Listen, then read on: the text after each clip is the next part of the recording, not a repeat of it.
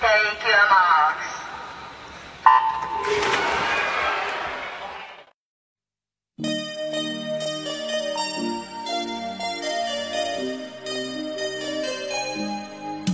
只有可以大规模推广的咖啡，才是可以称得上某种中国的东西。我说，你不要成为人广道明寺，人广言承旭，人广谁谁谁，要让大家都成为说他是某某地的某某地的你，啊这才是你的目标。张爱玲说过的，嗯咖啡是记忆中的味道。嗯就是假设你在某一个地方能够喝到平时喜欢喝的咖啡，那就是好喝的咖啡。星巴克从来没有说我是做咖啡最好喝的，对。我的做咖啡是做的最好喝的人，他从来不说的，因为他始终把咖啡做的嚓嚓嚓嚓嚓嚓嚓，人工人工人工来打马赛克哈。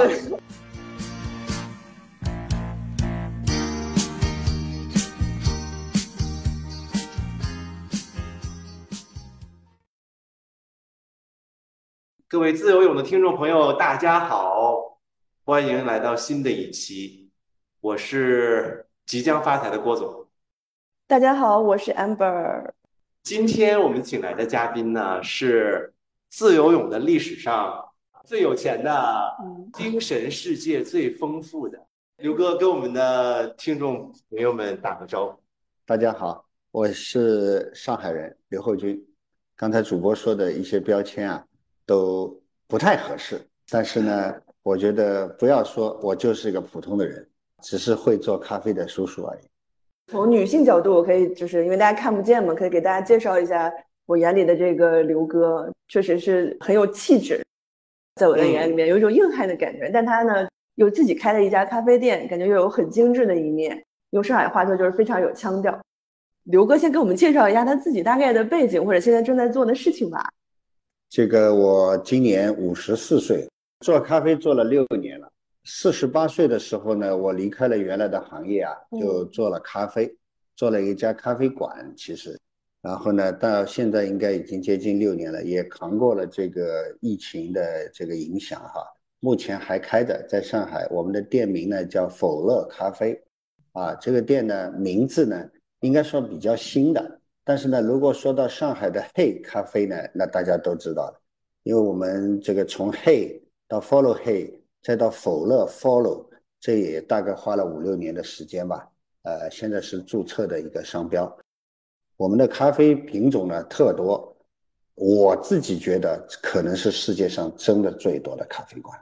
我们大概 SKU 有一百一十种以上，日常可以出品的大概是九十多种以上。你随时随地到店来，我们都可以做。所以它里面有很多有意思的事情，所以也想在这里跟大家分享一下啊，希望对大家有所帮助，或者说对咖啡有进一步的了解。说的不一定对，但是呢，肯定代表我的观点，这一点我们不会保留的。刘哥这一段说完了以后，肯定有很多在听的同学觉得这一期是刘哥赞助的咖啡主题的节目，但是不是的，咖啡只是我觉得是刘哥的一个伪装，我们俩完全是从对对，路人相逢然后认识的。嗯，我要先来讲一下这个经过。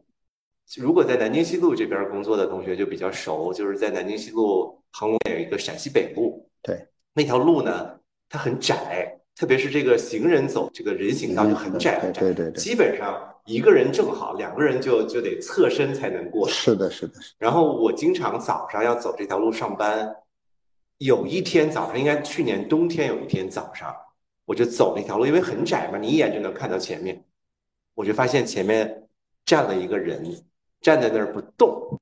为什么站在那儿不动？大家早上都很忙，在上班的时候。然后走到那儿以后呢，我就侧身从这个旁边走过去，我戴着耳机，我就觉得他跟我说了一句话，嗯。哎，我想没有别人是在跟我说话吧，我就回头又听了一句，果然是在跟我说话，而且是说的是早上咖啡喝了，我很奇怪，但是我又很紧张。我回头一看，因为那个路很窄，你是看不到那个门头的。我一看，哦，原来是家咖啡店。嗯，但是我很羞涩的就赶快逃走了。你的听起来像一个姑娘，就是因为这个场景是平时很少见的。哎但是走后面的路去公司的路上，我就在想，哎，挺有意思。我说为什么已经到了二零二二年的二零二二年了，还有人站在自己的店门前在招揽生意，嗯而且是一位中年大叔。我脑子里就脑补了很多很多的画面，而且那个时候正在看很多资料，说去年是上海已经成为全世界咖啡店最多的是的，是的，是的。八千家。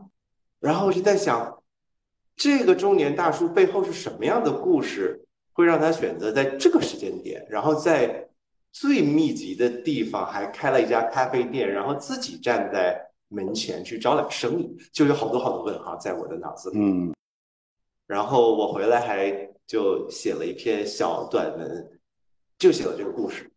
然后有很多很多我的朋友就留言说：“你为什么不进去好好问一下？”我就在大家的怂恿之下，隔了一周的一个早上就进到了那个咖啡店。正好大叔那天在店里嗯啊，柳哥在店里，嗯，我们俩就开始了交谈。一交谈不要紧，我就觉得我发现了一个宝藏。啊什么叫宝藏男孩啊？这个叫宝藏大哥。先说柳哥那个当时第一次谈话，最打动我的就是，这一看就是一个已经财富自由了的人。是一种很沉着、很悠然的那种状态吗？意思是，反正因为我就看人这方面还比较准，就是看嗯别人是不是财富自由了有呃比较强的分辨力。嗯，然后刘哥还跟我讲到，他以前是南开大学的，哎，对，对吧？对对对当年我们上学的时候，南开绝对是全国数一数二的这种，各个院系都很强。这个说起历史啊，都是老人干的事情啊。但是呢，我自己目前还不承认我是老人，嗯，我只是比较大的年轻人。然后呢，状态非常年轻。嗯刚才主播小郭呢，他说的故事呢，我觉得挺遗憾的。至少第一杯咖啡我没老，哈哈哈啊，让他产生了这样的想法。但是呢，反过来我觉得也挺成功的，至少第二杯我们有了。然后呢，过早的暴露了我的身份和那个，显得我有一点躁动。这个符合 这个符合年轻人的形象啊。简单说一下吧。原来呢，我是确实是南开大学毕业，九二年国际经济专业毕业的。嗯这个离开学校已经三十二年了。回想学校的时候呢，很开心，但是很遗憾，读书没读好，所以只能来卖咖啡了。其实呢，也是学习，因为北大有人卖猪肉，嗯那我说我们南大是不是可以卖咖啡啊？嗯但是呢，卖咖啡呢也是一个机缘巧合。我原来呢是做外贸的，钢材生意也做了二十多年了。然后呢，因为一直觉得自己是一个理工科的学生，但我其实不是理工科，我是学经济的，觉得我的基因里面可能是有理工科的这个可能啊，我也没去测过序。后来就投身制造业了。制造业呢，我就是做那个燃气轮机的辅机，烧天然气的发动机的电厂设备的辅机是我，但是我们做辅机是做空气过滤的，应该是挺高端的行业。然后呢，做了七年，但是呢，这个行业因为高啊，所以高处不胜寒啊，我也体会过了。就是说，它的受政策影响，受市场行情的波动很大，我们这个公司就倒闭了。呃，倒闭了以后呢，我想想，我总得干个事儿了。那个时候我大概四十八岁，也迷茫过，想想早点退休吧，反正人的欲望也很低，一张床三顿饭就够了。这个跟自由不自由没关系，那个真自由，那是靠思想的自由。嗯啊，但是呢，看到那么多年轻人在后面一浪一浪的往前赶，那我觉得我们也不能荒废，毕竟还年轻嘛。刘哥，您您刚才聊到说，就是您四十八岁，然后开始做这个咖啡馆嘛？呃，我还是其实还想问一下，那您对咖啡的这个喜爱是从更早的时候就开始的吗？还是一个什么样的契机，把这个作为你可能呃四十八岁以后的这个事业来做的？我喝咖啡呢，其实历史很长了。我到嗯五十四岁，我喝咖啡大概四十多年。哦，呃，我初算哈，我也嗯忘了第一杯咖啡是哪哪天喝的，哪年喝的，那时候也不知道。大概是九岁开始喝咖啡，因为那时候家里有咖啡，父亲是那个国际海员，哦那时候能够带一点进口的成品过来。那是不是改革开放之前呢？对，七九年、八零年的时候，哦那绝对79年是基础咖啡比较早的对对对对对对。对，但是呢，那个时候呢也不懂，反正就是速溶咖啡。那时候候父母也不懂，说小孩能不能喝咖啡。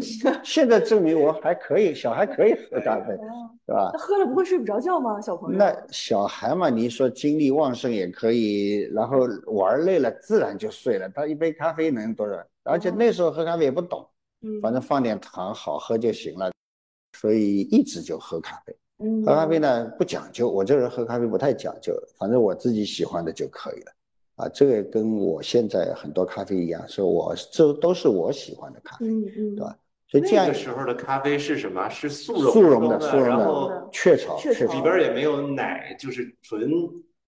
这个我们要讲一个还有概念，伴侣嘛，我知道的。对它那个没有它是这样的，速溶咖啡不是雀巢一加二，嗯。嗯，是雀巢一加二里面那个黑黑的那个东西。啊。速溶的咖啡不是都有糖有奶的。嗯。啊，但是呢，你要为了好喝，要么放糖，要么放奶，这是我一直推荐大家的，嗯，不要喝那种纯的速溶咖啡冲出来的所谓的美式，因为嗯不好喝的，不好。嗯。酸的，所以我们放糖嘛。小时候喜欢喝甜的嘛，就放糖。条件好的时候，有知己的时候，我们就放伴侣；如果没有的话，那就放糖。嗯其实当时有些速溶的有麦斯威尔，嗯对吧？啊雀巢，对对对，嗯对吧？还有我们上海咖啡馆的上海咖啡那个时候上海有咖啡店吗？有，所以说上海是中国喝咖啡最早的城市呢，这个真不是吹的。那个店最早的是李德记李李德记那个国外的人开的，呃，后来就是上海有上海咖啡馆的，哦，就是现在在那个同仁路南京路口，上海还有天鹅咖啡馆，呃，我们原来大世界那里有金钟，嗯。有摩卡，还有红房子西餐馆，美术馆那里，这个人民广场的西北门那里有一个叫海燕咖啡馆，大大小小的有，还有老百姓很多自己在家里烧的咖啡，就是用那个上海咖啡粉烧的。所以说，上海喝咖啡真的有历史真的是有啊，历史应该是中国喝咖啡最早的城市，所以是的，是的，也是很有渊源的吧？我觉得。对，因为我跟郭总都是辽宁人嘛，就是我印象里面，我不知道郭总啊，我印象里面小的时候，对，应该家里面也是有那个雀巢的那个咖啡粉，嗯但其实感觉父母也很少喝，好像见过，但是呢，没什么人喝。然后到后来呢，是就开始有那种就沈阳叫欧罗巴，就是那种西餐厅，但是呢，好像那那个咖啡呢也是速溶的。然后后来应该是到我们可能是高中左右的时候吧，高中甚至是可能是大学就回来的时候才开始有星巴克。那对对对对，有了星巴克之后呢，然后就年轻人就都会去，然后就开始就人很多呀什么对的。对就大概好像沈阳就很少有这种像，反正我印象里面是没有像上海这种说比较老牌的，哎，咖啡馆应该是比较少的。是对我们嗯小姑娘为了这一期节目还找了很多资料，说上海的第一家独立咖啡馆一八八零年就有，是的，然后嗯一九四六年上海咖啡场所就已经超过五百家了。鲁迅都在上海喝过咖啡。哦，是吧？在那个虹口海伦路呢，叫公知咖啡馆，这个都有历史记载的。这个大家喜欢的话可以了解一下。还有那个张爱玲，不是也是对对对对对现在也是在静安寺附近的那个常德公寓，啊，常德对对对，公寓常德公寓，楼下，哎，现在嗯也有一家呃和书店结合的咖啡馆。他说的嘛，上海人不喝咖啡就没有魂灵头，这个魂灵头就是就是那个没有醒过来的意思啊啊，这这这句话就是他经典说的。我觉得这里再加一句话，记得张爱玲在某本小说里面说过，咖啡是记忆中的味道。这句话给我的印象非常深。所以刘哥身上这个咖啡基因的这个历史渊源，我们已经聊的差不多。我已经弄清楚了。然后我再回到我们俩第一次见面的那个啊场景。啊，那天很早，因为没有人嘛，店里我就对对对跟你大概聊了二十分钟吧。然后我的感受非常强烈的是，这二十分钟里完全没有在聊他这个店卖咖啡的事儿，嗯，讲的都是所谓我们用创业讲的，讲的都是愿景、使命、价值。里边有提到，我至今记得啊，您在写一本咖啡专注的书。第二，您想把所谓中式咖啡真的推向这个市场当中，让更多人知道。是的。然后您还想利用所谓最流行的数字化，能够把整个这个流程尽可能的把它数字化、标准化，相当于用完全另一种方式把咖啡的流程重塑。我反正听完了以后。我回来还发了一个朋友圈，我还翻出来了啊！我就是想到您跟我讲的，再加上我第一次遇见你，你在门口去招揽客人的这两件事是很大反差的，相当于一个天上一个地下，对吧？嗯嗯。我当时回来发了条朋友圈，说，我想想，这就是我喜欢上海和上海人的地方，既能忠于内心，阳气上天，又能不惧现实，身体力行。评价太高，很多朋友给我点赞。你看我们做营销的，夸起人来，但确实是给我这个感觉，就觉得那你肯定不是一个普普通通把它当一个咖啡店在经营那么简单。是的，你是心里有有梦想，有梦想，有梦想。就前面我们讲了过去，那您现在在做咖啡这件事儿上，您对未来的那个目标是什么，或者你想实现什么？先讲讲过去和未来的。就是连接点哈，就是那天为什么会站在马路上，是因为疫情以后啊，人流相对少了，大家都还在家里，这个不出来，或者说不太愿意出来哈，那势必就影响我们的营业额嘛。另外一个呢，我们店所处的位置绝对是整个上海黄金地段的，但是呢，它相对来说交通不是特别方便。所以呢，人流也不太够，所以我们上午一般除了服务一些特定的，就像您郭总早晨来的这个，就基本上没什么事儿。嗯，我呢对上海还是因为土生土长的嘛，所以知道这条路其实上海以前很热闹的。嗯啊，做一些外贸产品啊，或者说其他的周立波的那个里面，你都可以听到一些类似的东西啊。我们不展开。所以呢，其实人流是有的，但是因为后来。为了保护这条南京东路特色街呢，它装修做成统一风格，所以你就无法有个性化的东西。所以很多客人呢，来来去去的路人啊，他就不注意你这是对那个路窄，你不抬头也看不到。对对对对对，所以呢，我们空的时候呢，就站在门口呢吆喝一下哈。呃，原来中国人的经营哲学说“酒香不怕巷子深”，嗯，那我们巷子也没有，这个路上了，对吧？那我们也要做到酒香也要靠吆喝，而且吆喝本身是一种中国的商业文化，嗯啊，这一点可能日本人现在学得更好啊啊，他们在那个门口，我我们以前去日本时候啊，这个喊起来好开心。感觉他是在做一件非常愉快的事情，嗯，他把自己的店啊那种语调啊，那我还做不到那个水平。然后我们后来跟小朋友一起商量以后说，我们也要出去吆喝吆喝，至少让人家知道我们这样的一个咖啡馆。嗯啊，现在我们变本加厉了，因为有效果，有效果，你没效果你也不会去站的啊。上午呢就这些固定的客人呢，这个，然后中午呢一波一波的年轻人小朋友他们。出吃饭啊，我建议是大家尽量不要吃外卖了，然后出来走走、散散心、呼吸呼吸新鲜空气、晒晒太阳都挺好。然后威海路上有很多小店可以吃饭，所以大批的人流。那我说看到这么多人流，我们不出去再吆喝吆喝又不好玩了，所以我们现在又出去要喝了。那现在的就不是早上咖啡喝了吗？是独门咖啡应有尽有。啊啊，我们有有广告啊，有广告 slogan 的，但是呢，还没有找到更好的，所以如果大家听众能够帮我们想出更好的来呢，那我觉得我们要请你喝咖啡啊，征集嘛。但是呢。这个讲到这个就现实，为什么要站在路上？尽管我这个五十四岁的人站在那里也不好看，是吧？但是呢，无所谓嘛，大家我也看风景嘛，对吧？我觉得其实还蛮好的，因为像这种就是咖啡就是精品店嘛，或者这种小店，其实它本身就有一种跟这个周边的社区的这种连接在一起，连接是融合的感觉，就是聊聊天啊什么的，是这个咖啡馆的一个很自然的一个属性。站在那里最大的收获是有的路人啊，路过说，哎。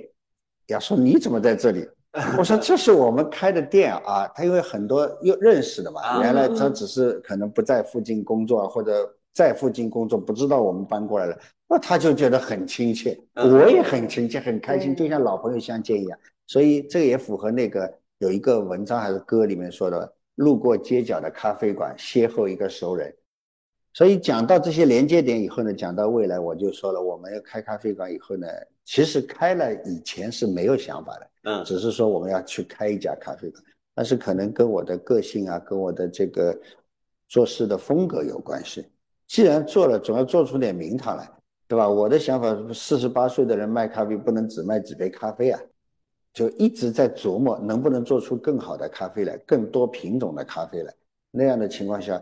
做出来以后呢，我也想能不能推广，等于我们是独立店，也没有那么大的营销的团队在做，很多人都不知道我们，所以像类似于我们有些品种，我们暂时不说了，我们都自己觉得这个生命周期都要结束了，但是很多人还没喝到过，因为我们是独立店，他不来他就不知道，所以老树开新花，你也都可以说，它还是在很热销。但是呢，这个我觉得也是好事，也是坏事。但是呢，好事是什么呢？我们有，坏事是什么？大家都不知道，对吧？我们是不是能让更多人知道或者参与这样，把整个上海的咖啡，把整个中国的咖啡做大做强，做到世界上有特色，对吧？至少您刚才说的，全世界目前为止，除了我们，还有一些其他的同行也在做一些探索，没有一款咖啡叫中式咖啡。意大利式、美式、越南式、土耳其式，对对吧？没有中式咖啡。嗯，那我在想的问题，我们随着中国的崛起，我们不能想象，在那时候我们还在喝美式，嗯嗯啊，对吧？那我们必须要有自己的事，这就是中国的产业的特点。我们要么不做，要做就是做成最好的，或者说做到最大的、最强的。我们尤其是在美食的领域。中国人对美食的追求是无节制的。我们引进了多少西方的或者国外的这种食材，但是在中国做到开花结果，甚至于做到最好。我有时候会跟一些外国的，呃，不说同行吧，反正相关行业的人，我一直很自豪的说，请记住，咖啡中国人来了，嗯，我们会做出最好的咖啡来。刘哥，我也想问一问，就是这个中式咖啡的概念是您自己想出来的吗？这个问题非常棒，嗯我觉得有必要借这个平台哈，我们来做一些阐述。但是在我们书里面都有比较详细的阐述。我小时候喝的咖啡有两种，嗯轻咖、奶咖啊，没有那时候没有洋品牌的。但是所谓的轻咖就是水壶或者是锅。或者各种各样盛器，把咖啡粉用纱布扎住，然后在里面烧啊烧啊烧，烧的满楼都知道你们家里喝咖啡了。但是呢，那个咖啡已经没味道了，比较淡了嘛。煮出来的是吧？煮出来的煮出来的啊嗯，上海人叫撒茶来呀，煮咖啡嘛，对吧？煮咖啡，煮咖啡，哎，历史上也是，国外也是这样做的。所以那个咖啡在上海叫清咖，因为淡，那时候没有剂量的标准，所以。这个潘虹嘛，我记得《双城记》生活里面，他有一个故事，说我们上海人喝咖啡不加奶不加糖的，其实因为很淡，所以他就选择这种方法。第二种就是奶咖，就是在清咖的基础上加点牛奶。嗯但是那时候的上海条件其实也不好，当然相比其他地方可能会好一点。我们的牛奶是供给制的，嗯就是你要去申请的，家里有干部、老人、病人、嗯小孩才能去申请牛奶。啊，早晨叮叮当，牛奶来了，那你把篮子放下去，哗拎上来，那好痛苦的，冬天的很尴尬的，送奶的人也很累。但那时候，所以牛奶是保证老人、病人、小孩吃的，嗯嗯所以家里也不会有太多的牛奶，所以稍微倒一点，也有那个意思啊，把改点颜色，还不那么苦了，有点香味，所以上海就有这种奶咖，所以并没有中式咖啡的。嗯啊，所以在这个店里，在我们店里就有上海清咖和上海奶咖，当然我们会改良一下，改良一下做的更符合现代人的这种需求，因为设备不一样了嘛。这个嗯轻咖跟奶咖跟现在比如说美式跟拿铁是比较类似的概念吗？嗯，清咖有点像，啊，但是呢，奶咖肯定不像。哦，呃，但是在我们店里，上海奶咖我们是做成了拿铁的样子，嗯有一部分水取代了牛奶，所以口感会比较清爽一点。啊因为上海人有时候比较疙瘩挑剔，说我不要那么多牛奶，那你不要那么多牛奶，又想多喝一点，那什么用水啊嗯，替代一部分牛奶啊，这个我们也做得很有特色的。啊，所以那时候只有这样的人。但是呢，中式咖啡呢，其实我们开始做，我们有想法要做一款结合中国人口味的咖啡嗯啊，所以我们会有一些米香啊、上海奶咖啊、上海青咖、弄堂啊，所谓的上海的风格。但是这些过程都是在逐渐逐渐形成的，嗯不是说我一开始就有一个很高远的梦想，然后我去追逐。说坦白话，真没有。明白。嗯啊嗯，但是呢，越做越做越做，哎，尝试换不同的工艺来做各种咖啡，嗯甚至于做茶，喝的茶，嗯我们都用西式的方法来做，所以最后选用了一种用炖的方法来做出来的咖啡以后，我们自己都惊呆了，哦，原来这么好喝啊！哦为什么炖的好喝？中国人吃好东西都是炖的，像 amber，啊你是喝那个燕窝美容，你要强身健体，喝冬虫夏草，嗯对吧？你大家聚会，领导说今天吃个好的，佛跳墙；生了病了，妈妈说给你炖个鸡蛋吧。好东西都是炖的，哎，是的有原。汁原味。哦，它营养能保持。对对，嗯然后呢，小火慢炖。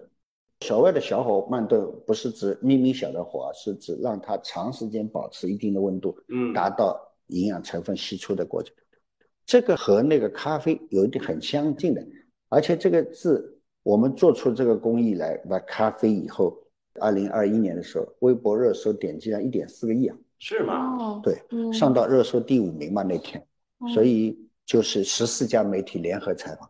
我说为什么我们要告诉大家这些做做法，就是说这是中国人独有的制作工艺，是国外人没有的。我们找美国人，就是真的美国人哈，英国人都去查过了，炖这种工艺在西餐的制作里面是没有的，啊，所以它没有这个字的。嗯，所以我们可以叫炖咖啡嗯是中式咖啡。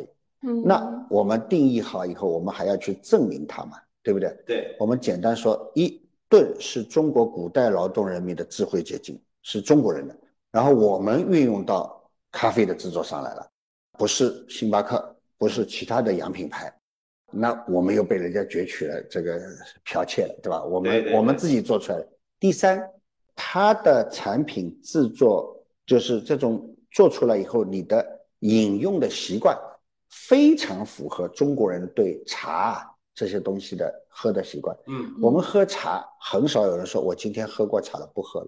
嗯然后广东人、福建人那边、广西啊那些南方的人，他们喝茶从早喝到晚，没有人说我不能喝了。哇塞，我不能喝了，我喝过一杯了，那一小小杯有啥用啊？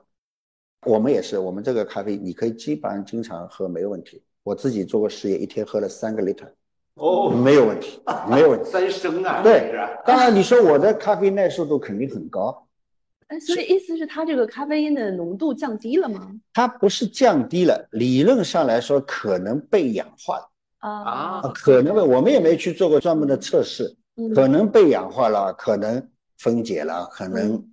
可能因为比例的关系吧，它也嗯不会太浓。我们做的不浓的，哎，但是不是说它不能浓，是不要喝浓的呀喝浓的，你喝浓的干什么呢？嗯啊，所以说第三个就是符合中国人的饮食习惯，然后呢可以带带个瓶儿啊带给人家送到其他地方去都可以，它不嗯影响。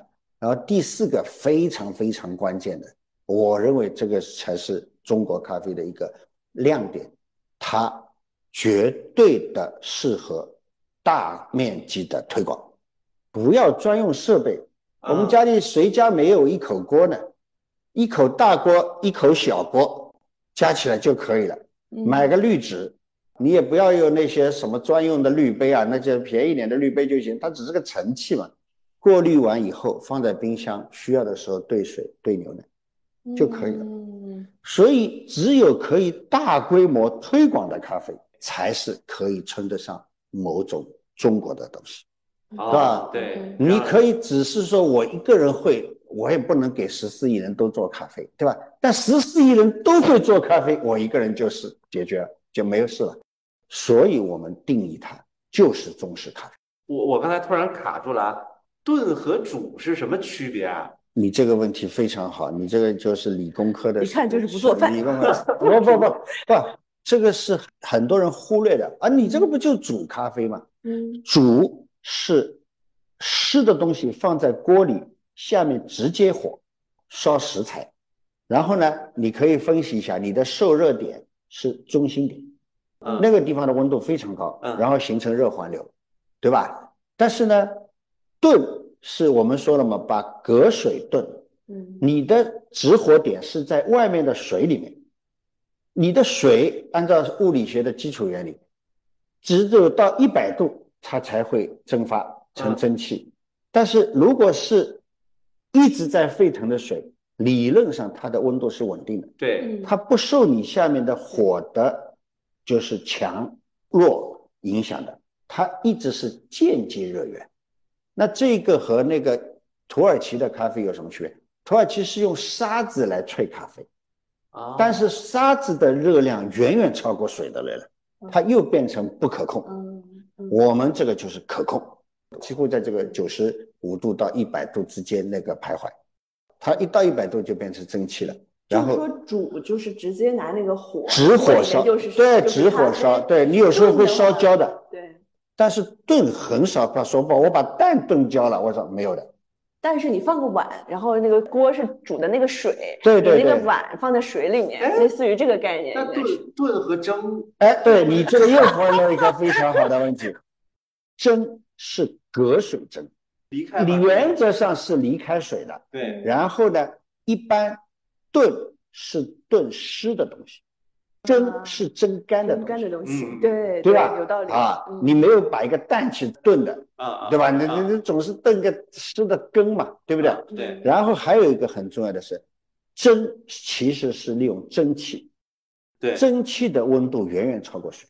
又高了，又高了嗯但是我们还有一个基础的假设，说我们普遍认为意式咖啡是世界上最好的萃取方式之一，几乎是最好的。我们不说之一了，呃，它是最科学的，它的温度始终控制在九十一到九十四，嗯嗯那跟我们的就很接近。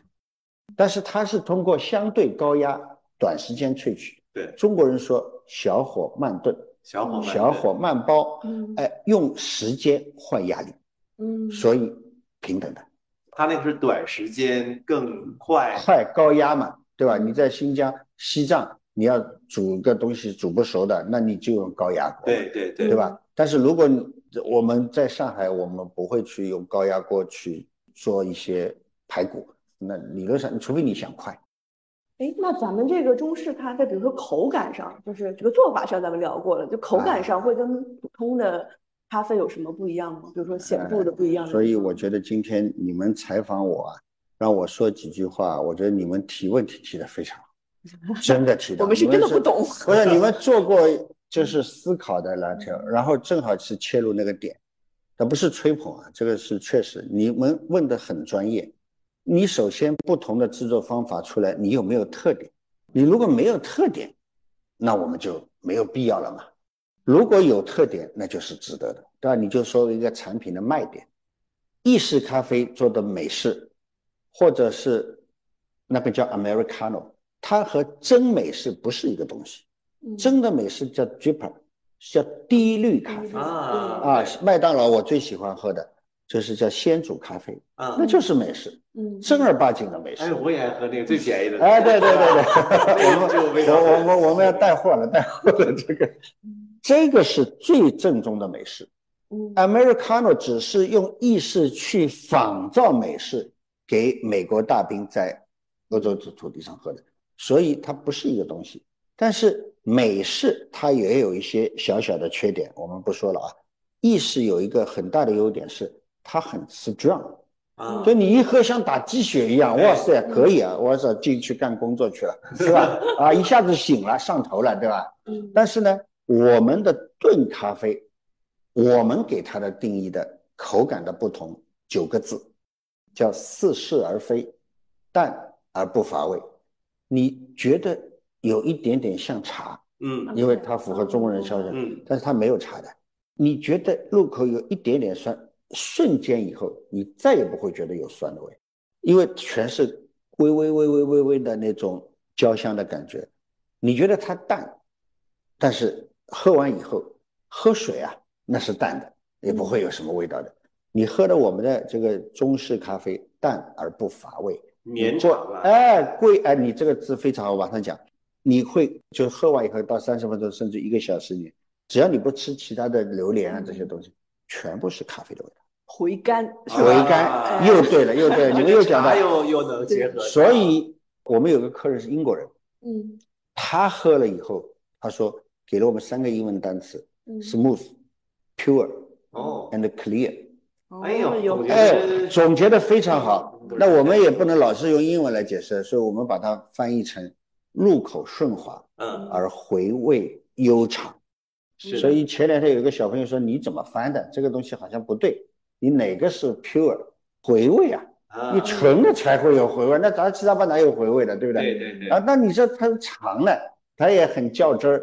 那我说轻才远嘛。”因为轻才看得远，当然了，当然了，这个我说这个是你问我，我也强词夺理，对吧？但是我们说翻译的最高境界是信达雅，对对，对吧？那就完全是可以的。所以这两条 slogan 我觉得完全适用这个中式咖啡和其他的轻咖各种各样。我们总结了一共有十三加一种，就是加我们，然后各种各样的轻咖我们很有优势，嗯，就有卖点，甚至于。可以拿出去和谁都 PK，听起来确实很有特点，而且就是刚刚讲到了，说我可以一直喝，对吧？因为对，比如说我我就挺喜欢喝咖啡的，而且就但我基本上，比如说我上午一杯，下午一杯，我就是极限了。我会自己说我哎，对，哎，不能喝那么多，好像对身体不好。那你喝中式咖啡问题不大，就很适合啊，它很方便。比方说啊，我们有你要喝热的、喝冰的，我们都可以的啊。但是喝热的就是喝热的，喝冰的就喝冰，配方不一样的。然后你喝热的，你假设说冰的，你放在冰箱里拿出来，想喝的时候，你不是想喝很多的，一下子一杯，过一段时间也不好喝了。假设喝五口，五口喝完了就结束了，哎，有点小清新的脑子就可以了。哎，过一段时间我又想喝一点，它也不变，我们大概保证十天以内不会变的。嗯啊，对对对，所以这个就很方便。所以我们有一到过节啊，我们七天长假都放了，都会。征求大家意见，说大家都买大包装的，回去就在家里喝就可以了。最近都没统计了，这完有一次过年，一天卖掉四十四个 liter。哎呦，那还是蛮厉害的。是，那还是很厉害。那个我去看过，就是装在可以做的那个大的袋子里，对对，就跟你去鹅岛买啤酒用的。那前面咱们说这个小火慢炖，那这个制作工艺大概炖一次要多久啊？哎，这个问题呢，我就要卖关子了。为什么呢？不是我小气，嗯，是这些都是实验的结果啊。你没有我的豆子，没有我的粉，你不要参照我的标准。明白，对吧？你自己的豆子自己去做一个试验，什么时候好，什么比例是最好的，这才是你的咖啡。嗯，我们所以店里有一个规矩，怎么做我们都教你，方法告诉你。嗯，那至于能不能打到鱼，那就是你的事情。方法已经告诉你，抓鱼就这几个方法嘛，对不对？你也不在我的河里，你也不抓我的鱼，你不要用我的这个网嘛，对不对？那你可以用自己的网到你的河里去抓你的鱼。所以不是说我们小气，我们真不能说，说了以后误导你，做出来不好喝。对，因为它是好多个变量在一块。哎，对对对对对对对对。但是方法我们都告诉的。哎，那我其实想问一下，那个就是客群的这个问题啊，就是您刚刚有提到，其实是有卖这种单杯单杯的咖啡，然后也有卖这种刚刚提到那个一大袋儿的，就有点像卖啤酒的那个。那是不是买这种就是成袋儿买的都得是老客呀？就是他是对这个东西非常认可的一个老客的行为啊？就是您的这个主要的是卖哪一种呢？主要是做老客生意还是这种单杯单杯的这种生意呢？您这个问题，我觉得又讲到我应该。稍微发挥一下的新客人，我们不会让你买那么多的，嗯嗯，因为你也没喝过，你凭什么要买那么多呢？对不对？对，你不要以为那个袋子好看就买，袋子也没什么好看，我觉得它只是个盛器，对吧？我们有的咖啡店盛器很好看，那你也能带走吗？嗯，最好带走就好了，对吧？那不能带走，盛器不是东西好，内容才是重要的。那我们一般是你喝了以后好喝，那我们才慢慢慢慢，它会建立一种，呃，你说依赖也好，信赖也好，我觉得这是这慢慢需要的时候我们才有。所以我们最近也推出了一些会议咖啡。假设你们办公室要搞一次活动啊，那当然我们咖啡肯定好喝的了。这个你也不要选择那么多让大家喝，呃，最后有的人嘛喝到没好喝的，有的人喝到了自己喜欢，有的人嘛好喝的喝不到，对对吧？那就很复杂。这时候你来买大包装的就合理的，甚至几天的出行啊、旅游，我们前一段我到喀什去，哦，我就带了一些原液过去，我也做一个测试，在没有冰箱的情况下，在不是特别冷、特别热的时候，我们带到喀什念青唐古兰山下面，我喝我们的咖啡，好帅啊，很好很好，我们都拍了照，那觉得就还是过硬的，它这个质量也过硬，所以旅行。会议、聚会，呃，长时间我们如果休息的话，你要懒得出来嘛，那你就可以买一点大包装的，这样的话也很好喝，又很简单，也不贵，其实对吧？这个旅游带的这个场景确实是有，因为我之前去年是去那个内蒙，对，然后当时跟我一块儿去的那个朋友，他就带的是那个三顿半，就你要只能带一些自己能能冲的这种啊。但是呢，那个速溶咖啡我们。就可能冲调的方法还是有点问题啊。另外一个品牌，那个肯定品质是不一样的，品牌也不一样。但是带原液就是带你平时喜欢的东西。对。那我要说了，刚才有埋了一个坑嘛，现在把它挖了。说什么是好喝的咖啡？嗯嗯。你知道你能描述咖啡的味道吗？我们不需要你们描述了，好难的。但是刚才留了一个伏笔，说张爱玲说过的。嗯。咖啡是记忆中的味道，嗯，就是假设你在某一个地方能够喝到平时喜欢喝的咖啡，那就是好喝的咖啡，对，对不对？那我们就力求还原这样的场景，还原这种咖啡。我说你可以带到没有咖啡的地方，还是喝一杯平时我喜欢的咖啡。那你说你在那个环境怎么会觉得它这个咖啡不好喝呢？而且是熟悉的味道，是很好喝的味道。咖啡是记忆中味道，这也是一个是我们的咖啡要力求完美的表现这种方式。嗯，还有一个就是其实对咖啡师的要求和评判一杯咖啡好喝不好喝的很重要的就是咖啡师能不能制作稳定。只有稳定了，那你就能假设郭总五天以后来，十天以后来，甚至于十五年以后来，我如果还在或者我们店还在。那就是喝到一杯你想象中的味道，对，是好喝的味道，那绝对就是值了。同时，您在外面喝的咖啡，我为什么说这个记忆中的味道是咖啡评判的好坏的标准？唯一的，我觉得这是，但是它是定性不定量的。你喝过的一杯咖啡，接下来你喝一杯咖啡，你就会去比那杯咖啡没有我上次喝过的那杯好，嗯嗯，对吧？或者说，哎呦。这杯咖啡比我上次喝过的那杯好，你就改掉了。下次你就说我新的一杯是。对，所以咖啡是记忆中的味道，所以这个很重要的。我自己认为这是一个文字描述咖啡味道最抽象的概念。我到现在都记得出，九几年的时候我们在上海，在乌乌园路那个常熟路那里有一个咖啡馆，名字我都知道，但是他现在已经没有了，我们也不说了。那杯美式给我的印象就是非常非常的好喝，我到现在都能知道那个味道。当然，我现在因为可能做咖啡的，我可能记得住更多的味道。但是他那杯给我的印象非常深刻，挺有意思。总结的到位啊！我再继续讲我跟刘哥的故事，还有故事呢？这故事没完，这前面都在夸您啊，但是这个故事是有转折的啊。好，就是那次咱们俩聊完了回来，我就产生了。更浓厚的兴趣，嗯，我就发挥了我们这个搞互联网的强项，开始搜索，嗯，一搜索不要紧，发现哦，原来您做咖啡店在网上已经非常有名了，嗯，前一个店是在人广的那个亚龙广场，那时候就应该在大众点评上排第一名了，嗯，对对对，然后这个店又是我当时看的时候是服务榜第一名，但前两天我看变成口味榜又是第一名了，但是有转折，嗯。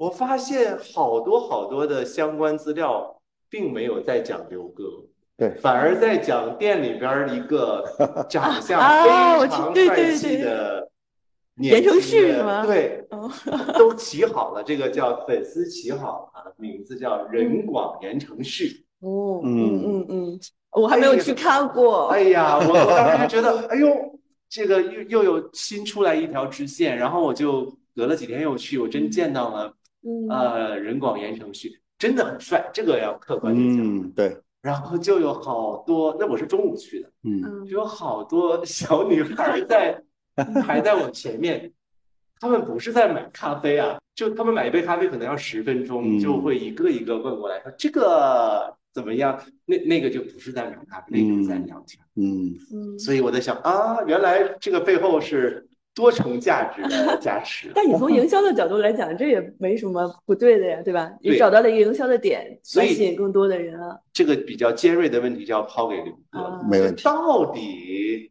咱们对用户的吸引力嗯是怎么分的？多少是来自于咱们前面讲的，嗯，我们对中式咖啡的定位，多少是来自咱们的言承旭？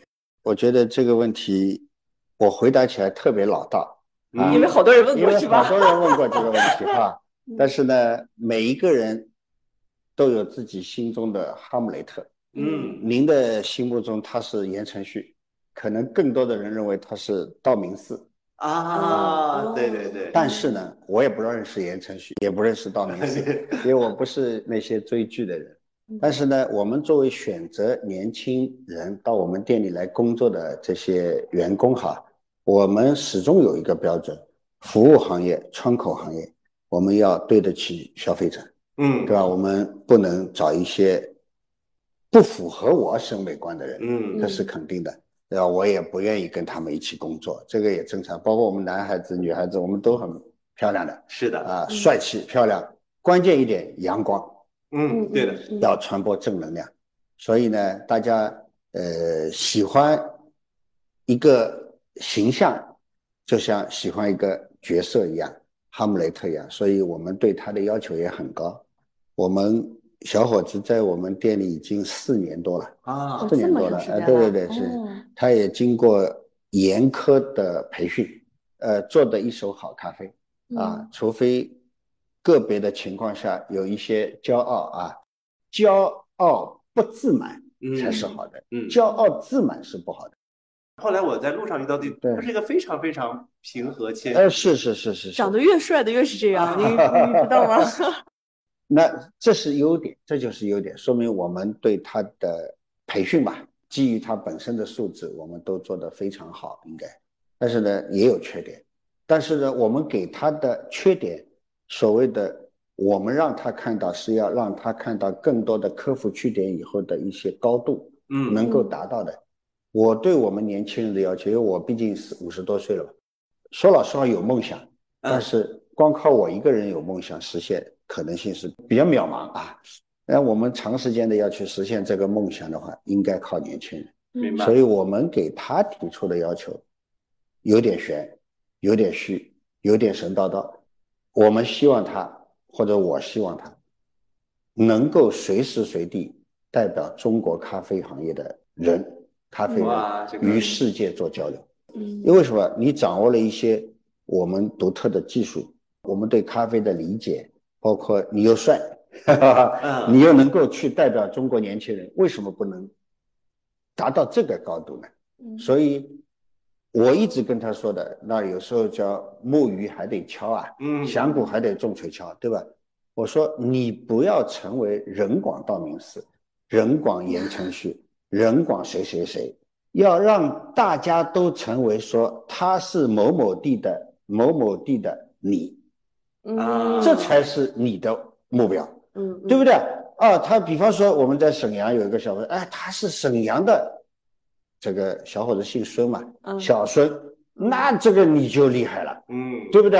啊，你不要说沈阳的言承旭跟你有什么关系啊？对不对？你要说沈阳的谁谁谁，嗯，那就厉害了，对吧？好，南京的谁谁谁，那你就说明你是大家的榜样。年轻人要成为这样的目标，那你要去努力的。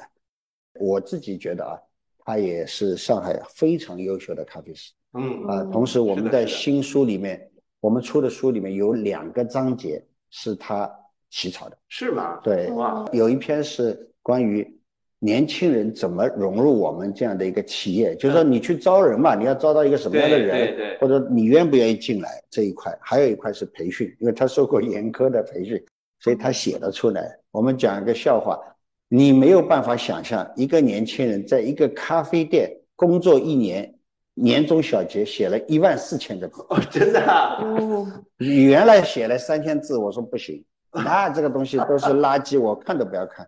我给他分析了两段，我就说你重写，然后反正他就七七八八杂杂上查了一万四千个字，当然写一万四千字，我说了一句坦白话，他都知道。我说你写了一万四千个字，我就不看了，啊，就没什么好看的。你把该写的都写出来了嘛，所以九十九的努力加百分之一的机这个都是这个道理。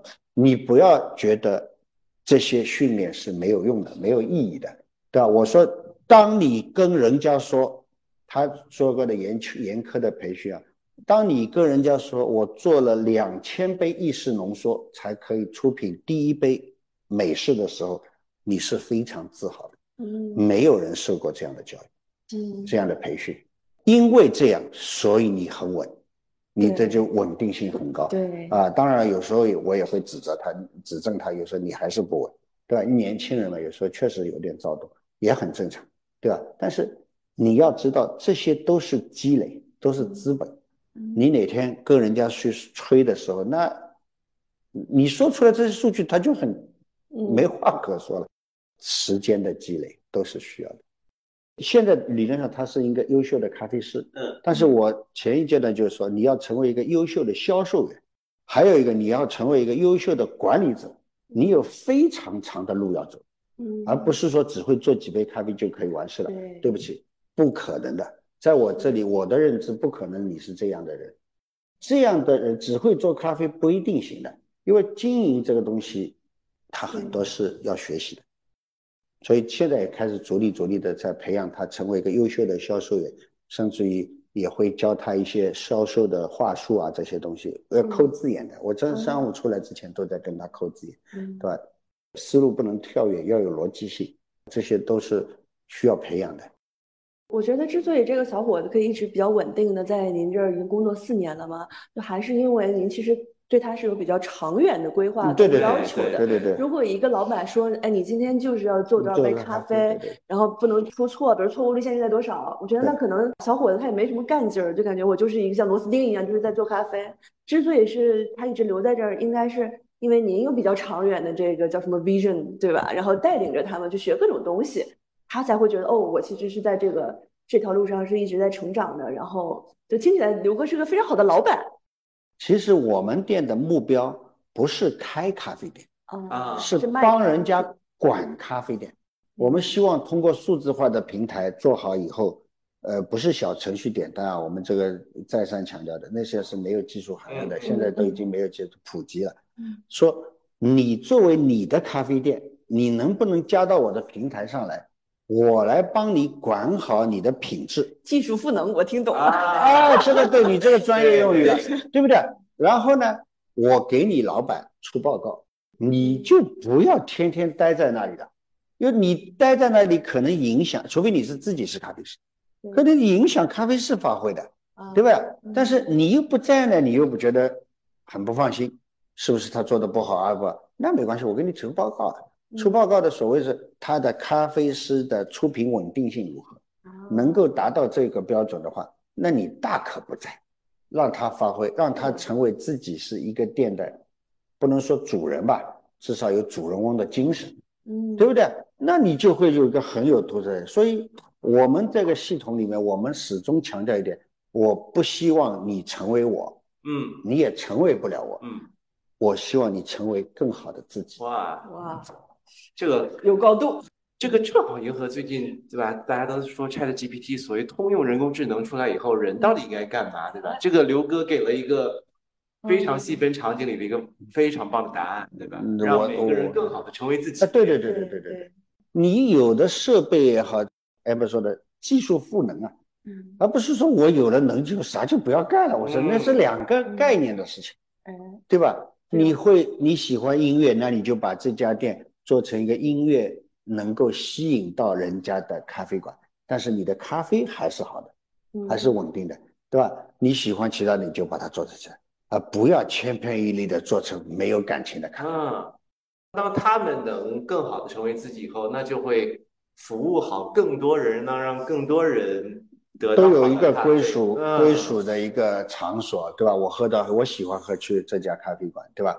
哎，嗯甚至于我们的系统里会推荐说，哎，这一家好的，然后有一家跟它也很像，嗯，哎，你愿意不愿意？对。啊，这就是我们双向的一个信息输出输入哎。这个特别有意思，我觉得，就像我们刚刚说的，可能很多人是想自己开咖啡馆。那如果有了刘哥的这一套赋能体系的话，他可以就不用自己去研究那一套对对那一套完整的东西，而是基于这个基础，然后去做点自己的特色。是如他的特色是随便说什么东西，就对吧？啊，所以我说第一次跟刘哥聊，就嗯我就说他根本就就高度不一样对哎，不是在做一个简 简单单的，个夸这个夸奖，我们稍微题外讲一个事情，我们去研究人家，也是我们学习的方法。嗯，你看星巴克，星巴克从来没有说我是做咖啡最好喝的，对。对。我的做咖啡是做的最好喝的人，他从来不说的，因为他始终把咖啡做的嚓嚓嚓嚓嚓嚓嚓，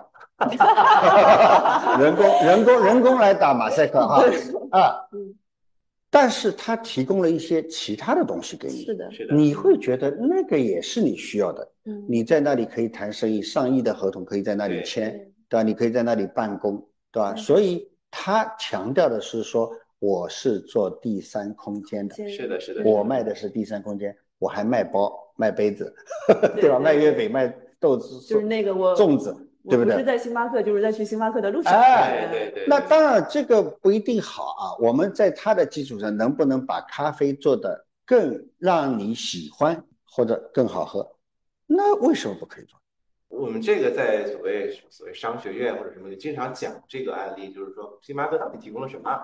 呃，简单说可以分为三三个东西。第一个您说的第三空间，第二个是提供了一个还可以的咖啡，是特别是在原来没有那么多咖啡的时候。第三呢，提供了可能上海感受不深，可能现在在新的城市还会提供这种类似于社交的价值。我买一杯星巴克，拍一张照片可以去发。然后后来呢，呃，这三个价值就被后来的人就会去拆解这三个价值，说那瑞幸说那好，我不要这个空间，我把你的咖啡口味可能再往上提一提，然后做成新的连锁，就每个人会针对不同的价值再去做延伸。刘哥这个应该是提供了一个原来没有人提供过的价值，就是嗯。找到了一种以比如说中式咖啡为代表的背后的一种精神的故事，这样很多年轻人愿意嗯，围绕着它，这个是特别，而且是尤其是在当今这几年很稀缺的一个精神价值。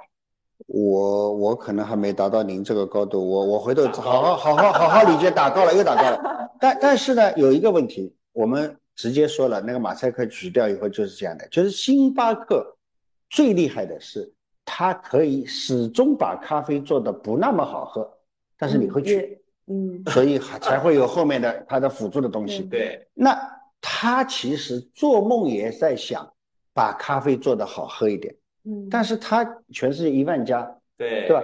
他怎么控制啊？对，他不知道怎么控制啊。尽管美国人是做标准化程度很高的，但是咖啡和麦当劳、肯德基有一个最大的区别，我们在研究啊，就是麦当劳、肯德基，它可以通过工厂化把它的原料几乎标准化，对，就味道的波动很小，对吧？但是咖啡做不到。嗯嗯，那这一块原来在技术没有跟进的时候是做不到的，对，但是我们理解了技术以后，我们觉得可以跟进。所以我有时候开玩笑说，星巴克可能做梦都在想买我这套东西。嗯，咱们不卖给他，没关系，没关系，让人家活挺好的。他是这样的，就是一条小路上，大象在前面走，嗯，猴子、老虎、狮子在下面后蹦腾，超不过大象的。大象不死，你不会是活的，你不会成为大象的。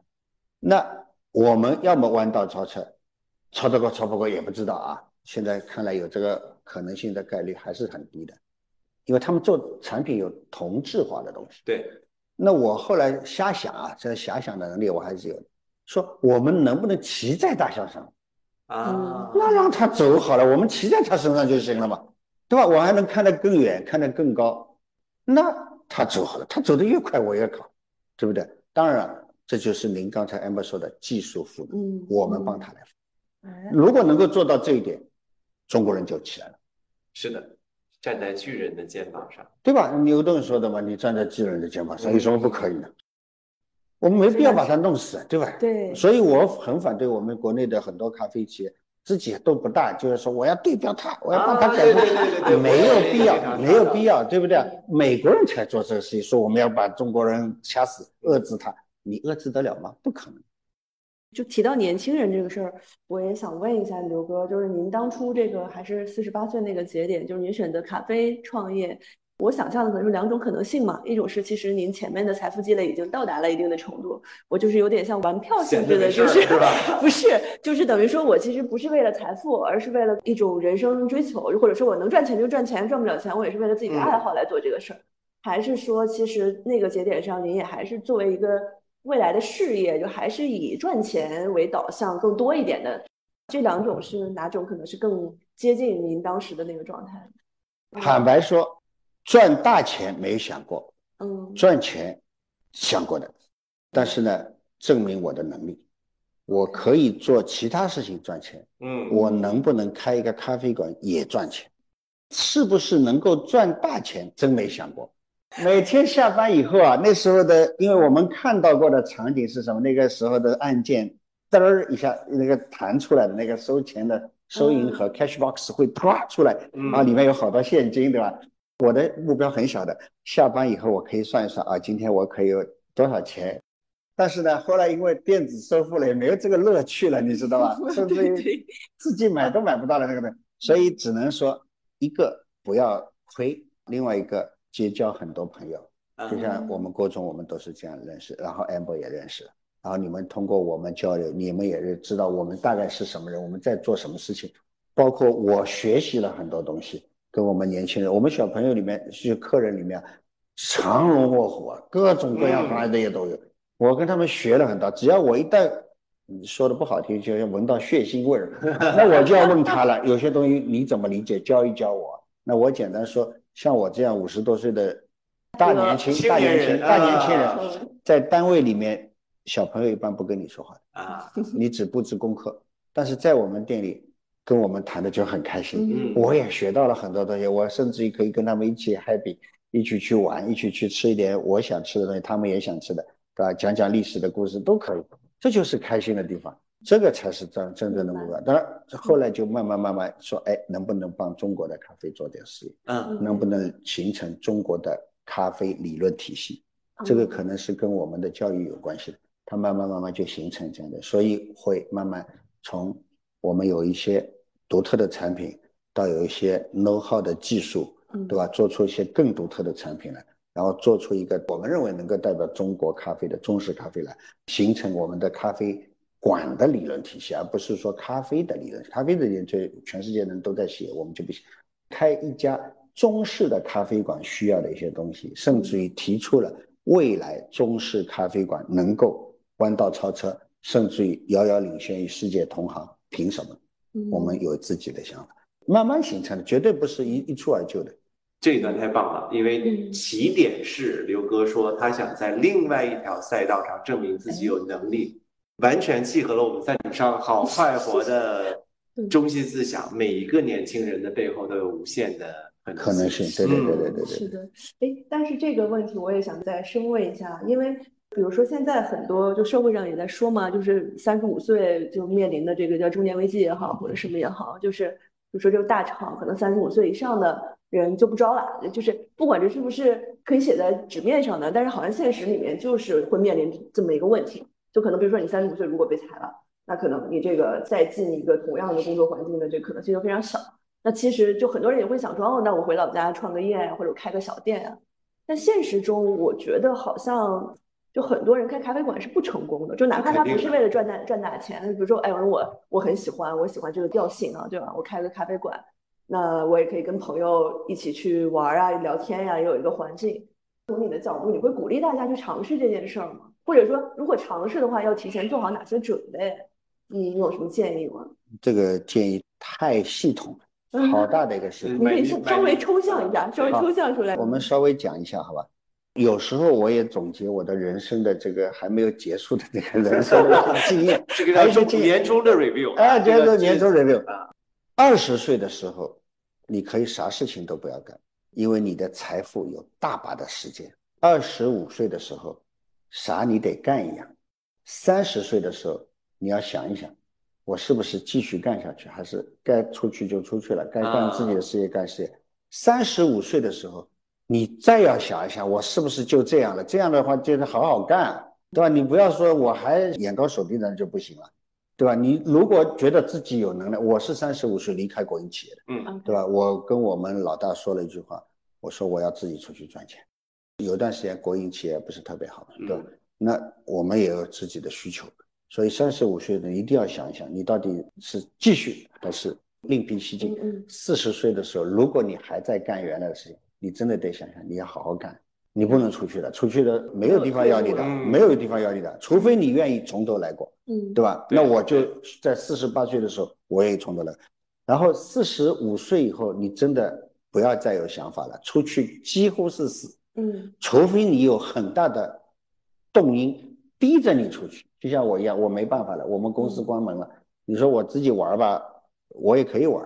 但是我去玩，找谁玩？人家都在工作，我找谁玩？嗯嗯，对吧？我自己一个人去玩，好像早了一点，对吧？嗯，那你就索性沉下心来找一个自己喜欢的事情做。嗯，然后因为可能不是财务自由，就是你的心境不一样了，嗯，对物质的欲望也不是那么高了，好，那你就可以踏踏实实的去做这件事，就是我在做的事情。但是一般的人要慎重的，你四十五岁再要出去创业。失败的概率真的很高。嗯，我们想坦白说，我们做咖啡馆其实也不赚钱，现在看来也不赚钱，因为疫情啊，你要扛过去，对吧？你不能保住外部的条件有对没有变化的，都是顺风顺水，不可能的。那这样的情况下，你要扛得住。那扛得住的有几个人？一个你有自己的财力扛，那那没必要，这是硬扛，没有意思，你还不如去玩了，对吧？你还你还要就是在这个出来以后，你要找到一条方向，要找到所谓的蓝海。你还有一个就是老老实实的、踏踏实实的帮一个企业服务到退休。五十岁的时候，你基本上就想别想了，没什么意思，你就准备 退休了，对吧？对。啊，所以呢，我就画过五个，就是这些五岁一个档，我说五年计划嘛，中我们国家都是一个五年计划，一个五年，你必须啊，这个东西都要你自己有家庭、有孩子、有自己的积蓄，你也不可以肆意妄为啊。要慎重啊，要思考。所以年轻人也好，什么年纪都不重要。我觉得你人家褚时健、褚大爷，那那那那么风风雨雨出来还种橙子，但问题他能种橙子，他这个受了多大的压力？你一般人行吗？我觉得可能大多数人不行。那你就不要去创业了，对不对？但是呢，如果你自己吃了苦，吃得起这种苦，比方说我是刚开的时候，四十八岁的时候。我十一个月连续的没有休息哦，哇，哪怕一开始不习惯，你知道，有点发烧啊，甚至于中耳炎，反正就是我有点耳鸣了，耳耳失聪，那还得站着呀。哦，那你怎么办呢？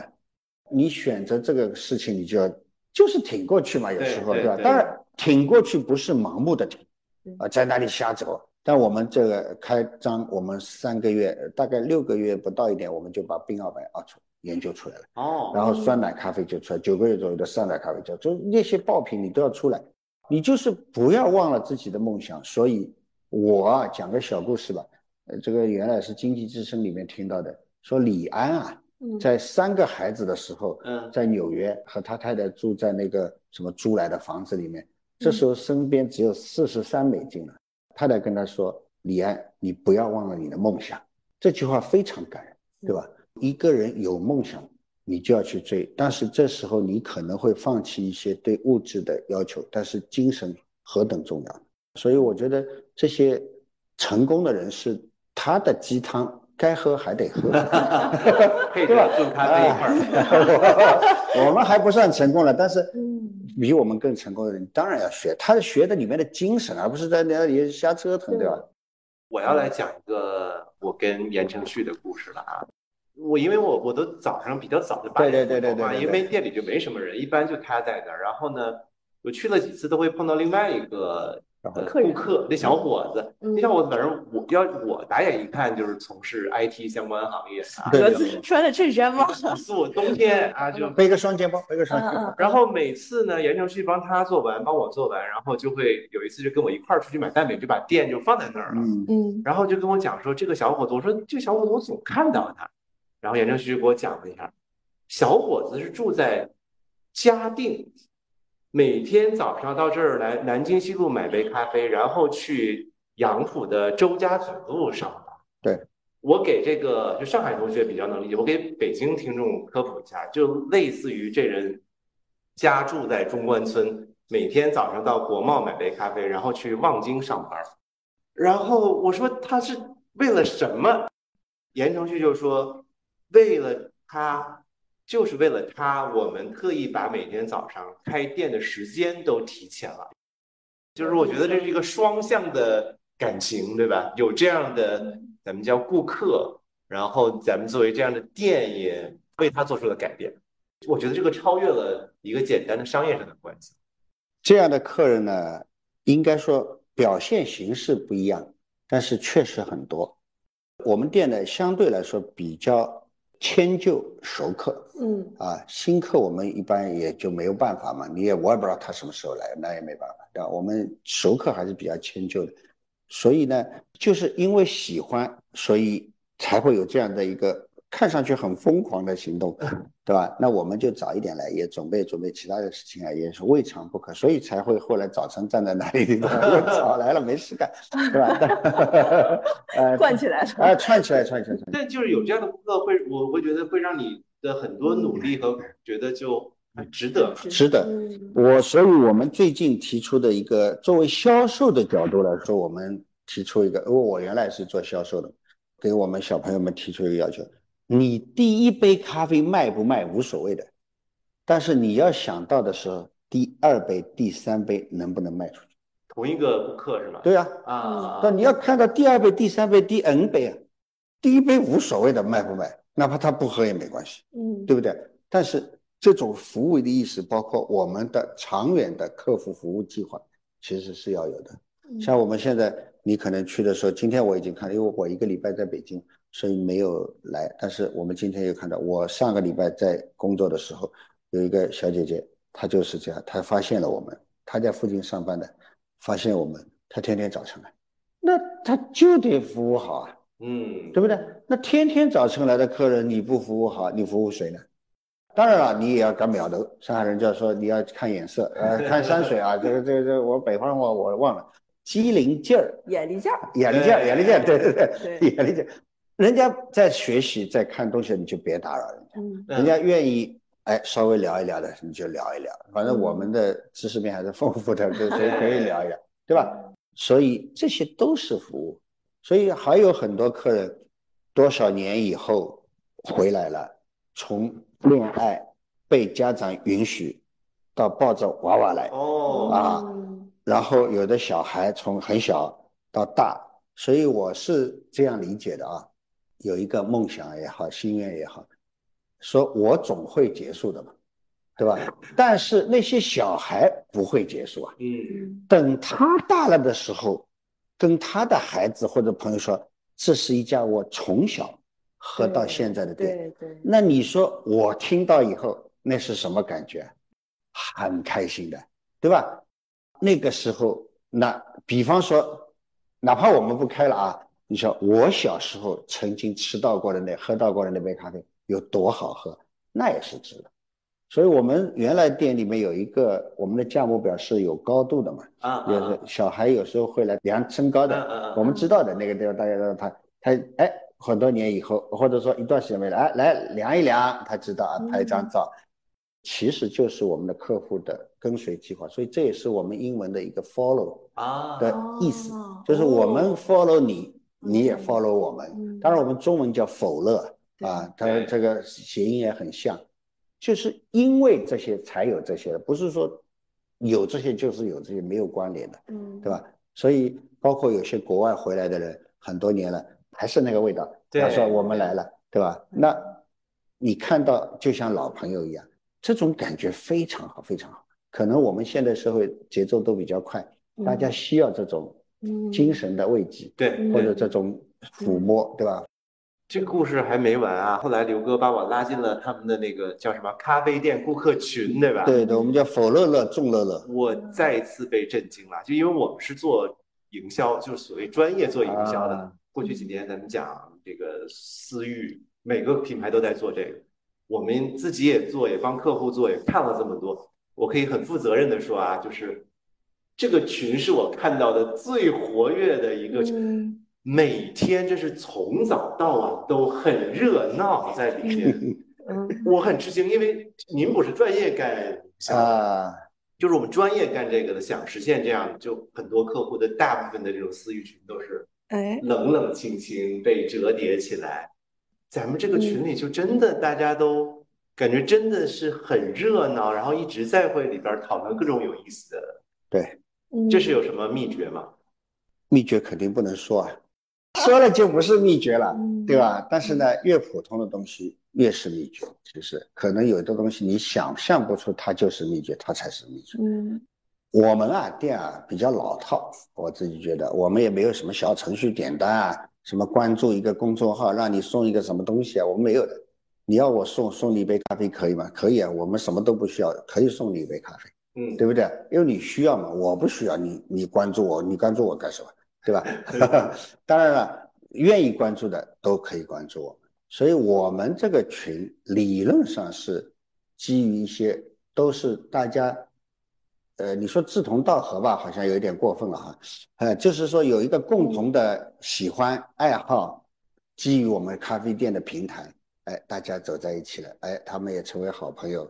但是还是我刚才说的哈，没有发生结婚啊，没，啊，都是比较淳朴的关系，对吧？哎，因为这些大家有共同啊，比较喜欢吃，喜欢讲音乐，有时候啊，有时候讲一些电脑的知识。昨天他们在聊天，我就不懂了的。年轻人为多了啊，我们这属于年纪年纪稍微大一点混在里面的，对吧？大家都谈一些自己喜欢的东西，和一群喜欢的人一起交流，他不会冷场的。嗯，他不是抓来的，嗯，对很多店的私域都是抓来的。对，今天你扫一扫，发个朋友圈就能拿个什么优惠券？我们没有优惠券的，我也不搞，我算数不好的。我意思说我算数不，你不要给我算。你要是喝咖啡，我送你一杯给你跟我说打折，我不行的，我不打折，对不对？为什么要打折？我服务没打折，产品没打折，为什么要打折？对不对？而且我卖的也不贵啊、所以说把简单的事情做好了。然后一群喜欢简单生活的人，或者喜欢咖啡的人，喜欢美食的人，喜欢听音乐的，喜欢看电影的，喜欢讨论其他事情的，就是聚拢在一起了，它自然的就会形成。自己坦白说，最近一段时间又大家有点点冷，但是呢，主要是没有话题。一旦有话题，又大家又开始了，所以都是热爱生活的人。热爱生活的人不会寂寞的，热爱生活的人寂寞，按照我的说法叫享受孤独。就是想寂寞的时候就寂寞哎，对不对？那这是这才是热爱生活。我不是整天我喜欢打闹闹哄哄，不对的。我喜欢闹的时候可进可出来，啊，有共同的话题就可以了。我觉得咖啡店还是有这个一定的，你说社区的属性或者是社交的属性。那可能愿意加入这个咖啡店的人，他也是一定程度上认可的这个咖啡店的，你说高一点说就是价值观，我对吧？我低一点说就是喜欢这个咖啡店的氛围包括老板的氛围也好，店员整体体现出来的那种气质也好，所以这些人才能聚在一块儿。是是是，那有了这个认可，其实在里面，我觉得就确实是大家都是一群人嘛，就相当于我这个认可已经在了对，那可能交流起来就会比较没有障碍。我最感动的一点就是我们很多群里面的小朋友啊，他们不在意，我因为可能我比较在意，他们不会说我去今天到否乐去喝一杯咖啡的，他们嗯常规的用的是我去店里，啊，啊，这种感觉嗯感动我的，自己家一样的。所以我们店里有很多小朋友的礼物放在我们这里，放在我们这里，而不是我们去。是哦，放在我们。当然，他们是送给我们，我们态度是你放在我这里可以，但是不能多，多了也放不下，对吧？啊，但是他们都愿意的，都把自己最心爱的东西放在你这里，嗯嗯，对吧？那当然，我们这个就是像家一样的，所以有的时候他们还在这里做交换站啊这些的，但我们已经现在说我们这里不存了。哇塞，有时候存东西会存坏的，你知道吧？嗯这个是就是损害了这个，所以他们用这种最简单的字描述了最纯真的感情。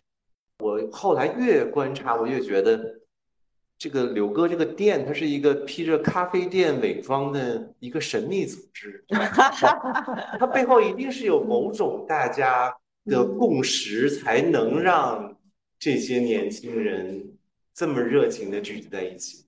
我们我们做大到公司，小到一个团队，都很想追求这样的，对对吧？是叫它使命也好，价值观也好，对。那刘哥就做到了，而且看起来是非常轻松的做到了。但但我其实也有一个疑问啊，就是比如说咖啡店大体上就是分两种嘛，一种是这种小而美的，就偏精品的，可能只有一两家店的这种；另外一种就是连锁性质的，对吧？这就很大，然后很多家，那可能更赚钱，嗯就就是就广义上来说一定是这样的。嗯，那如果是这种小的咖啡店，我觉得是比较容易形成这种小圈子啊，让大家就是其乐融融，一家人的感觉。但是如果是做到更多家店，比如说以后扩张成，比如说十家，打个比方啊，就是当你扩展到一定的规模之后，我觉得在保持这样的这个气氛可能就比较困难。我不知道刘哥会打算说扩张成更多的店面啊、就大概以后这个规划是怎么样的，然后能不能保持现在的这个感觉？这个又很难说了，嗯又是一个很机密的问题，也没有什么秘密。开咖啡馆多啊，这个问题我想过的，就是多了以后是不是每家店都有自己的特色？不要说千篇一律的没特色，嗯，嗯对这才是方向，对吧嗯？你不能说我开了以后大家都一样的没特色了，那这个就没意思了，对不对？嗯你每家店开出一个他自己的特色来，那在产品一样，价值观一样，和我们的人可能会不一样。嗯所以总结他这一块的东西，培养这种特色的，没有坏处，但是很难。嗯我们也没有时间，我们现在就是你说它有两家，一家还没开啊，因为在重新装修，嗯嗯呃改造，但是呢，这些问题可能我们采取了其他的方法去避免它。非常精彩的咖啡故事。我最后是想让刘哥给我们的年轻的听众们讲几句，因为你你的店的很多顾客都是年轻人嘛，嗯，就现在年轻人其实压力蛮大的。作为一个叫什么大青年人，给小青年人一些 啊，有什么过来人的经验吧，或者其实我也是作为大年轻人啊，我自己对自己也有很多要求，呃我也提不出对年轻人要求，我也没这个资格，是不是？我们也一个没有雇主关系，没有血缘关系，对吧？目前我还不认识大家，朋友关系都谈不上，嗯对吧？但是我谈一谈自己的心得啊，因为毕竟我们都年轻过，不是说我就生来就五十多岁，那不可能的，对不对？也都是一路爬过来的，甚至于从现在我们的眼光来看，我们生长的年代其实真的不如现在，啊嗯嗯，对不对？对，那怎么可能比呢？我们那时候买个电脑都很贵，对买个手机都没有，对吧？只能打电话发短信，无非差的一个什么呢？可能那时候买房子压力不大，嗯但是那时候不大，你的钱也不多啊。所以我有时候会跟我们小朋友啊，跟我自己的孩子也说，不要抱怨社会，嗯每一个年代都有比你优秀的人。嗯人家才是拿到上面的那些东西的。你要怎么积极去成为拿到高端，就是一棵树的高枝上面的果实，一定是爬上去，慢慢爬，慢慢爬，要训练，要看眼力眼力劲儿，你要一点一点爬上去，你不要指望有人把你送上去，那个可能性很低的。嗯那这样的情况下，不要抱怨，你就是埋头干吧，你不要去计较个人的得失。当然了，也不能被压迫，对吧？现在嗯现在咱们的社会不允许压迫人的，对吧？不允许剥削啊！你说企业说赚的钱分给你少了，那也很正常。企业赚钱全分给你，企业干啥？对不对？那当然是要拿了更多的结余，才会去把企业做大，那你才会成为企业里面很高级的人。对对吧？如果你整天盯着自己口袋，那你永远只是那个数钱的人，但你不可以成为挣钱的人。对所以这些听上去很鸡汤的东西，或者说很很教条的东西，但是确实就是这么过来的。我们也有年轻的时候，也有自己的梦想不能被满足，也有自己的想法不能被领导赏识，然后领导说不行，那领导说不行肯定是有道理的，对不对？他可能资源也不足，他也不可能告诉你，嗯，对不对？但是他希望你能够帮他去增加更多的资源的情况下，那他当然希望你要配合他了。那反过来，自己如果创业，我一直说的，你希望你的员工整天给你提要求吗？你希望你的员工整天挑战你吗？你希望你的员工你布置的任务都不做吗？如果你希望，那你就去创业好了，对吧？那如果你不希望，那你就好好干，配合领导，配合团队的 team，大家把 team 做得越来越好。那成为好的 team 是有可能的，即使没有成为一个好的 team，哪怕最后你被 kick out，、那你的能力是积累出来的。嗯。如果这点你都不愿意躺平了，那你就躺着吧，嗯。没人去叫醒你的，没人会叫醒你的。嗯。所以躺平不躺平，内卷不内卷，我觉得用出这些字的，就是初始者，他的意思可能跟后来理解都不一样的，是的，有可能对吧？嗯那大家只是觉得，哎，套用在我的身上挺好的，我躺平，工资照发，那好啊，那是好啊，啊，活少钱多钱多离家近，嗯那大家都这样，都是地区型生产组，没有大企业了。华为在深圳啊，你去不去嘛？那道理是一样的，所以不能说内卷哪里没有卷，全世界都在卷。所谓的内卷，无非就是竞争嘛。中国人说我们跟美国合理竞争，美国人说我要遏制你，那这叫竞争吗？那就不是竞争，那是斗争了。斗争从另外一个角度说就是竞争。嗯，对吧？那你说我要卷卷得很，那你也能卷卷看，你有水平你就卷呀、你不要被人家卷进去就可以了呀，对吧？你去跟人家卷好了，没关系，你发挥自己的长长处嘛，是的，对吧？所以我觉得还是要积极向上的这种人生观、价值观，说的很大啊。你你要看淡一切困难，看清那些所受的苦难。哎，这这中国古人就说了嘛，吃得苦中苦，方为人上人嘛。对那你能吃吗？你说苦都我不能吃，那怎么会成为人上人呢？就这么回事。当然，我们不鼓励啊，人上人这种说法没有的，做最好的自己。确定的是一定要做两千杯咖啡以后，第两千零一杯就会对，因为我们小伙子做了两千杯，他累积了这些经验。小妹妹啊，小姑娘，她就做到三百五十杯的时候，我们通过数据分析已经看到她的进步了。嗯。哦。所以这就是意义所在啊！两千倍的意义就在这里，三百五十倍的意义也在这里，嗯。因为你像我们说的简单一点，我们给自己贴个上升的标签，因为我们进步，嗯。因为有两千倍才会有三百五十倍，从那个数据的曲线图上面看出来，嗯。好，非常棒，也很开心。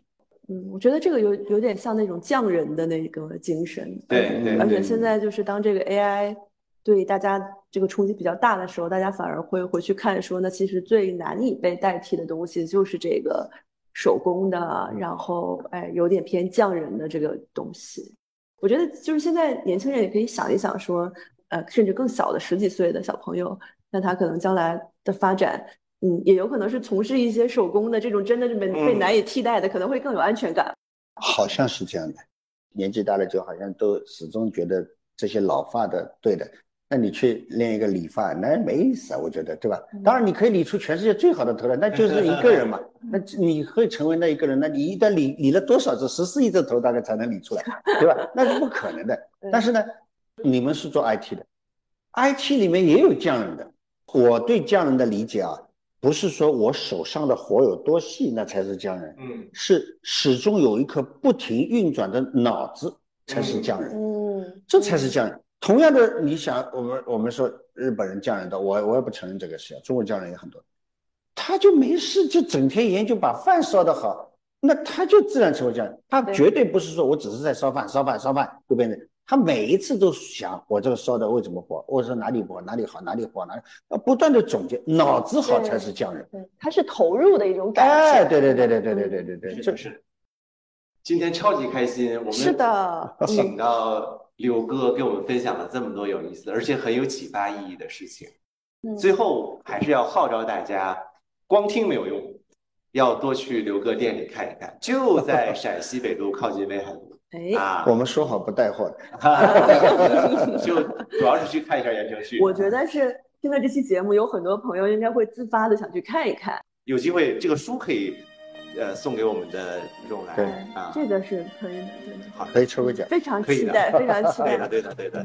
对的。你走过这。